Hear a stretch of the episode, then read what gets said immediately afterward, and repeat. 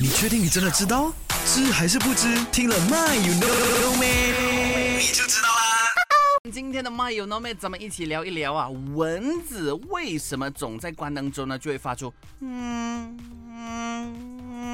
这样子的声音，然后呢开灯之后呢却听不见的，有没有？尤其是在我们睡觉的时候呢，听到这样子的声音很 back check 的。对于阿俊来说呢，我宁可呢就是把那个被呢把这个头给盖起来，也不要听到这个蚊子的声音，有没有？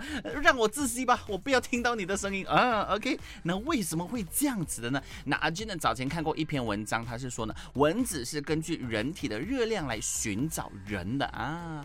灯光打开之后呢，光照处啊就会影响蚊子的这个热成像感官，所以呢，开灯之后呢，一般是看不到蚊子的，因为呢，它的这个热感官呢受到干扰。然后呢，关灯之后呢，尤其是啊睡觉的时候呢，蚊子就会用它的这个热成像感官来寻找它的猎物，也就是你和我了哈。OK，Anyway，、今天还是要提醒你啊，Dengue 呢是致命的病之一哈，所以呢，记得定时定候一定要打扫你的家里。如果周遭呢有这个积水的话呢，一定要让它就是流通哈，不可以有积水，记得记得啦哈。OK。